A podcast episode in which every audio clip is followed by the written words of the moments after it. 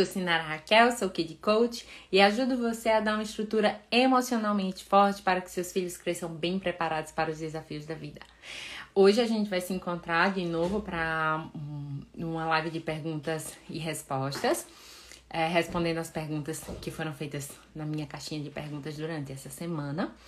E a gente desceu o horário, né? Nossa live era às era tarde, às 13h15, agora passei para de manhã.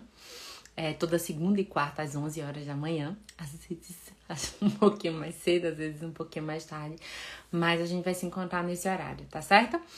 toda segunda e quarta às 11 horas da manhã. Bem, tenho algumas perguntinhas aqui para fazer com vocês. Deixa eu até fixar o tema. Hum...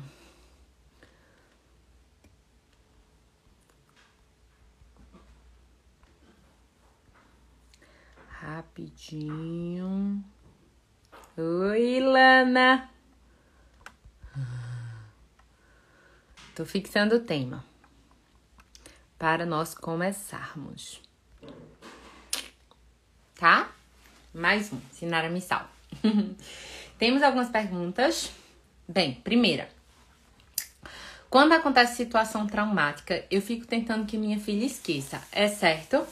Ah, tão comum. Quem nunca, né? O filho cai, é acontece alguma coisa, é, algum acidente, algo maior, e aí o que é que a gente primeiro, a primeira coisa que a gente faz com a criança, né? Não, não foi, vamos aqui, vamos assistir, assiste aqui um desenho, a gente tenta distrair a criança e tirá-la daquela situação, né? Daquele foco, para que ela esqueça a queda que levou, o susto que teve, é, o trauma, né, que ela teve no momento. A gente tenta distrair, isso é muito comum, né? O primeiro, o primeiro impulso do adulto é fazer, ai, toma aqui isso aqui, olha aqui esse desenho, é, tirar ela da situação e levá-la para outro canto. É muito comum, é o primeiro impulso, né, do adulto é fazer isso.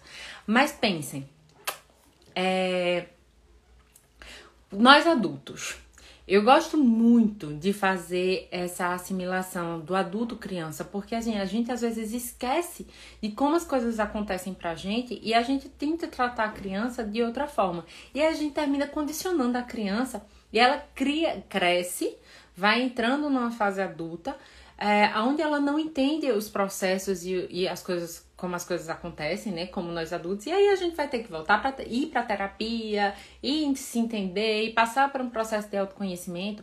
E quando a gente já tem esse entendimento, quando a gente, quando nós somos um adulto que já compreende, já tem essa visão, a gente tem uma sensibilidade maior de entender o processo e se colocar no lugar da criança e já fazer a criança entender as situações de uma forma diferente. Por isso que é muito importante é, a gente ter um cuidado conosco, um autocuidado conosco, para poder a gente transmitir isso para os filhos. Assim, fica muito mais fácil, né? Do que a gente só aprender uma técnica a aplicar com os filhos. Quando a gente já internalizou isso pra gente, quando a gente já traz isso pra vida da gente, fica muito mais fácil de conduzir as crianças. E aí, vamos responder a pergunta.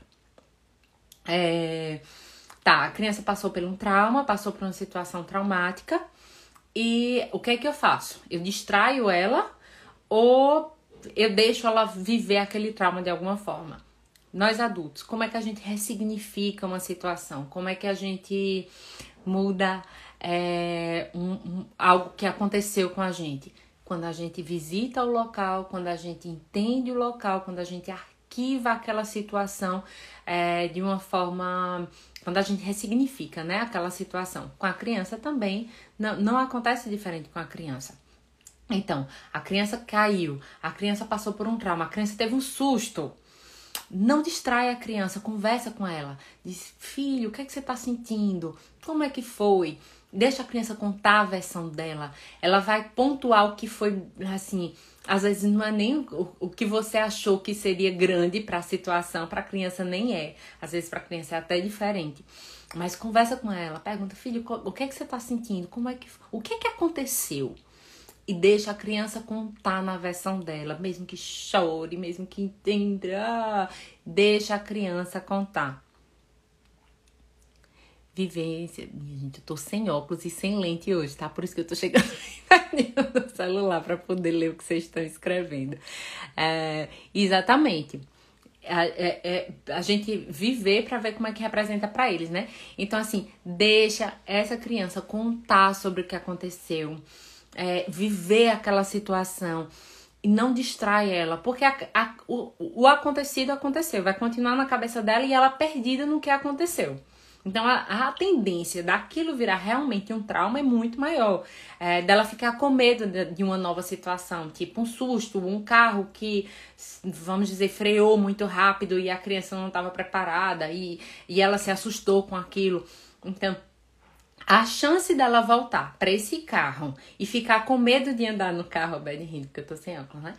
É, dela ficar com medo porque tá andando no carro, dela voltar a ter medo de andar no carro é muito maior do que se ela expressar, se ela falar sobre a situação, se ela verbalizar. Com a gente também não é diferente com o adulto, né? Quando a gente verbaliza algo que aconteceu, automaticamente as coisas vão se encaixando e se resolvendo e sendo arquivadas de uma forma melhor dentro da nossa cabecinha com a criança também acontece isso. Então, deixa a criança conversar, deixa a criança falar sobre o que aconteceu, a forma dela, a, a versão dela do acontecido, certo? Que assim ela vai ressignificar e vai deixar aquilo dali arquivado de uma maneira melhor, aquela, aquele trauma ocorrido, certo?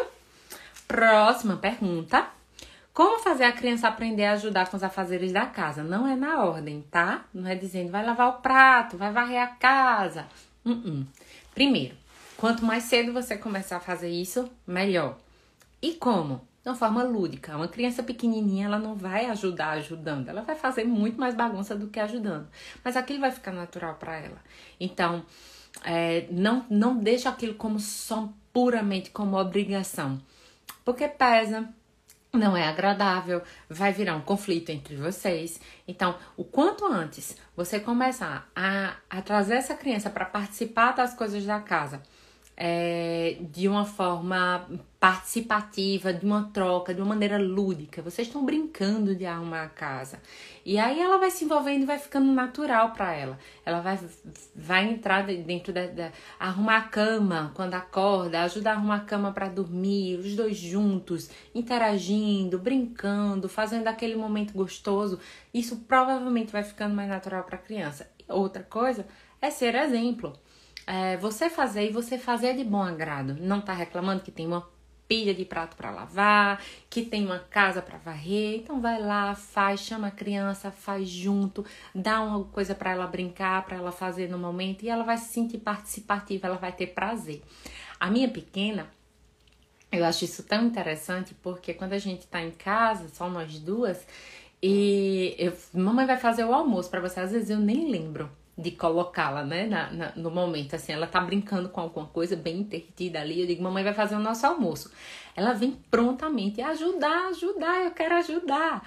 Pra ela é uma brincadeira, né, mas aquilo vai ficando natural. Tem horas, assim, que acontece alguma coisa dentro de casa que eu nem peço para ela fazer e ela já vai lá e pega, eu, eu vejo ela, ela pega, tipo, alguma coisa, um lanche que nós lanchamos, um pratinho que tá ali, a gente tá ali na varanda brincando, lanchando.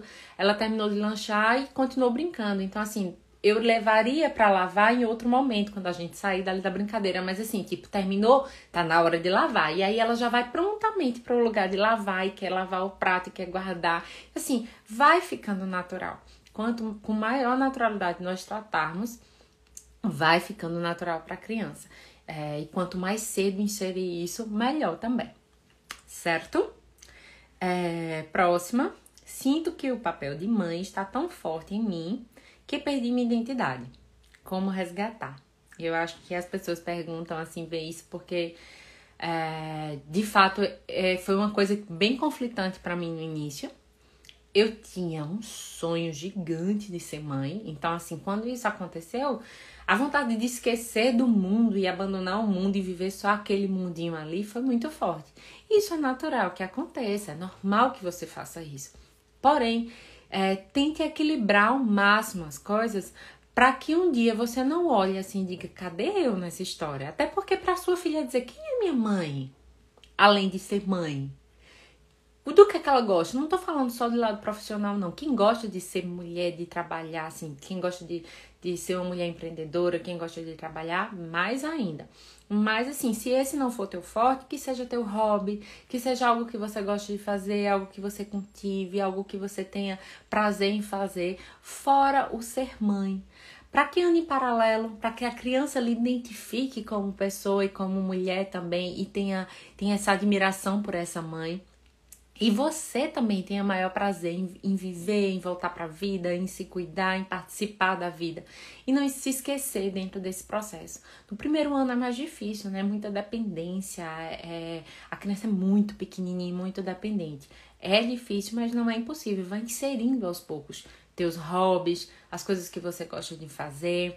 É, vai tentando colocar um pouquinho do teu trabalho sempre que você pode. É, com prazer, com amor, com gosto, assim, de estar tá fazendo e estar tá realizando algo por você. E mesmo que você já tenha passado alguns anos aí, ah, me perdi, não sei mais quem eu sou, até porque é, depois da gestação e quando a criança nasce, a gente meio que enterra a pessoa antiga, né?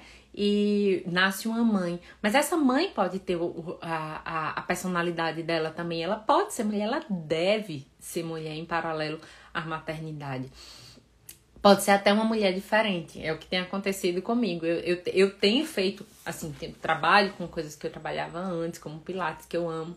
Mas, assim, eu tenho me descoberto de outras formas. E tem sido maravilhoso é, explorar essa nova Sinara. É uma nova Sinara que nasceu junto com, a, com Marina, né? Marina nasceu, nasceu uma mãe, sim, nasceu uma mãe, mas nasceu uma mulher também. Uma mulher cheia de vontades, é, com um olhar diferente para a vida. E por que não experimentar a vida dessa forma? E por que não, não enfrentar a vida dessa forma e não ficar só, ah, tô enfrentando como uma leoa cuidando do meu filho? Sim, cuida do teu filho, mas cuida de você também, tá?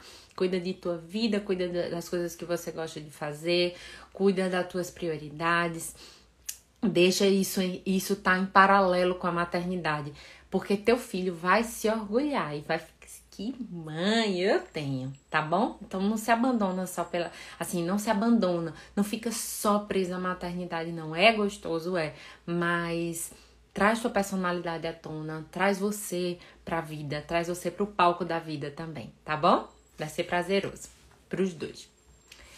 Bem, próxima. Tenho medo que minha filha repita meus vícios emocionais. Como prevenir? Isso é tão mais comum do que a gente imagina. Às vezes os vícios emocionais são bem gritantes. A gente vê, né? Mãe, avó, é, tiveram certo padrão de vida e as coisas foram se repetindo.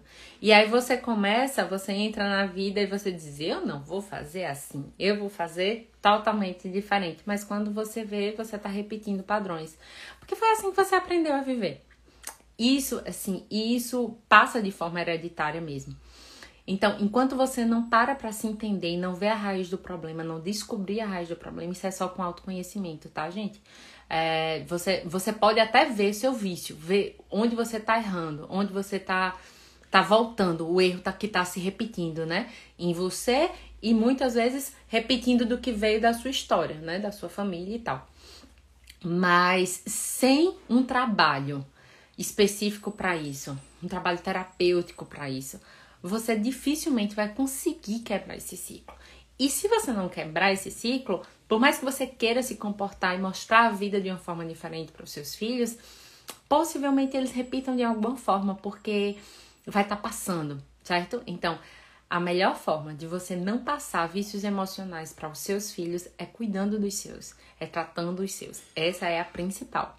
E outra forma é entendendo sobre vícios, é lendo, é estudando sobre vícios emocionais, sobre fissuras emocionais, é, para que você reconheça quando seu filho passar por certa situação em que ele esteja, é, de certa forma, entrando dentro desse padrão, e aí você reconhece e tenta amenizar com seu comportamento, com fala, com encorajamento, você vai tentar amenizar isso daí, assim como é, sabendo quais são as causas, você vai pode evitar que seu filho passe. Se der para evitar, né? Tem certas coisas que não dá para evitar, mas tem certas coisas que você tem como contornar e você vai poder fazer por onde seu filho não passe por essas situações, tá bom? Hum, e o próximo, só tem mais uma pergunta. Como melhorar a autoestima do meu filho? Bem, É... Tá, depois eu falo, eu já ia falar uma coisa que eu quero pontuar depois sobre isso também. Mas, bem, como melhorar a autoestima do seu filho? Com palavras de encorajamento, é, valorizando é, o que ele tem, fazendo ele reconhecer quais são a, as, as individualidades dele, o que é que ele tem de, de, de, de especial, assim, na, na, de dons e talentos, ajudando ele a reconhecer, não é falando o que ele tem, mas ajudando, é, mostrando que certa coisa que ele fez, poxa, é, parabéns por tal trabalho, ah, como você conseguiu fazer isso? E aí a criança vai entendendo um pouquinho mais sobre ela e vai vai criando, né, essa, essa, essa felicidade, esse prazer por ter por ter feito aquilo dali. É, então, encorajamento, palavras de encorajamento, muito bem, parabéns, que filho cuidadoso, que bacana isso que você fez, como você fez, é, como ficou arrumado, meu filho. Nem que não tenha ficado essas coisas todas, mas evidencia, tá? Porque isso gera, gera coragem, gera impulsionamento para a criança continuar. É, orgulhosa de você. Esse tipo de, de frase, é, esse tipo de palavra, esse tipo de conversação faz a criança se sentir é, mais motivada, né? Com vontade de continuar e explorar aquilo dali. É, melhora a autoestima dela. E outra, uma situação, vamos agora pensar numa situação onde a criança tem um medo, onde a criança está insegura para enfrentar algo, algo mais específico. E como é que a gente pode é, trabalhar nessas situações mais específicas? É conversar com a criança e fazer ela, tipo, ela tem uma festinha de aniversário e ela tá super insegura. É, são pessoas diferentes, é uma criança que seja mais tímida, vamos supor, e ela tá insegura de enfrentar essa festinha de aniversário com cheia de pessoas diferentes. Agora, nessa época, pós-pandemia, isso possivelmente aconteça bastante, né? As crianças passaram muito tempo em isolamento. As crianças passaram muito tempo sozinhas com seus familiares e ainda por cima com os familiares mais próximos, né? Não é assim, às vezes nem viu uma tia e tal, ficou só ali só com pai, mãe, às vezes uma avó. E às vezes essa criança, para enfrentar um, um, grupo maior de pessoas, ela pode é, se sentir receosa. Isso vai ser bem comum. E aí, o que é que você pode pensar? Como você pode ajudar essa criança a passar por essas situações? É, conversar com ela e ajudá-la a despertar o que ela tem de positivo que pode ajudá-la a enfrentar essa situação. Tipo, é, algo que seja um, um, dom dela, algo que ela tenha que seja diferente, tipo um sorriso, uma brincadeira diferente que ela goste de fazer e que as outras crianças possam gostar e possam aprender com ela, algo que ela possa ensinar, mas que seja importante que você não diga à criança exatamente o que ela tem que fazer, mas puxar dela filho, o que é que você pode fazer? E o que é que você sabe fazer diferente? Qual é a brincadeira que você faz e que você é muito bom nela, que você pode ensinar para os outros coleguinhas? E aí a criança vai surgindo, né? Aquele sentimento de encorajamento, de, de, de empoderamento. E aí, possivelmente, ela tem uma autoestima é, mais segura e com mais coragem de enfrentar essas situações. Oh, pois é, elas tá sendo bem comum mesmo. Estou com vergonha das crianças, até medo, às vezes receio, né? É, que a gente possa encorajar essas crianças, mostrar a elas que elas são especiais, com o que elas têm, com o que elas são, com o que elas podem contribuir com o meio que elas estão indo. E aí elas vão ter mais vontade de ir, se elas se sentirem assim especiais de uma forma assim, eu tô contribuindo com esse espaço, eu tô sendo é, diferente, assim, eu tô trazendo meu quê para esse momento. Essas crianças vão ter uma motivação maior e uma coragem maior de enfrentar algumas situações, certo?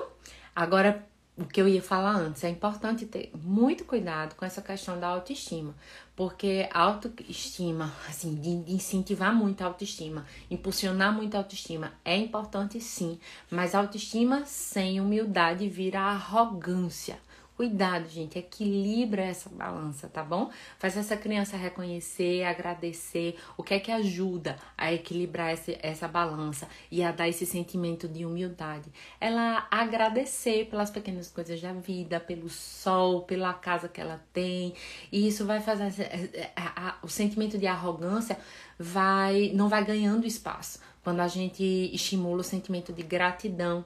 E aí a criança vai crescendo com autoestima e humildade. Equilíbrio aí, tá bom? Por hoje é só. Espero que tenham gostado nosso encontrinho. Quarta-feira a gente se encontra de novo às 11 horas da manhã. Obrigada a todos que estiveram por aqui. Um beijo bem grande. Até quarta!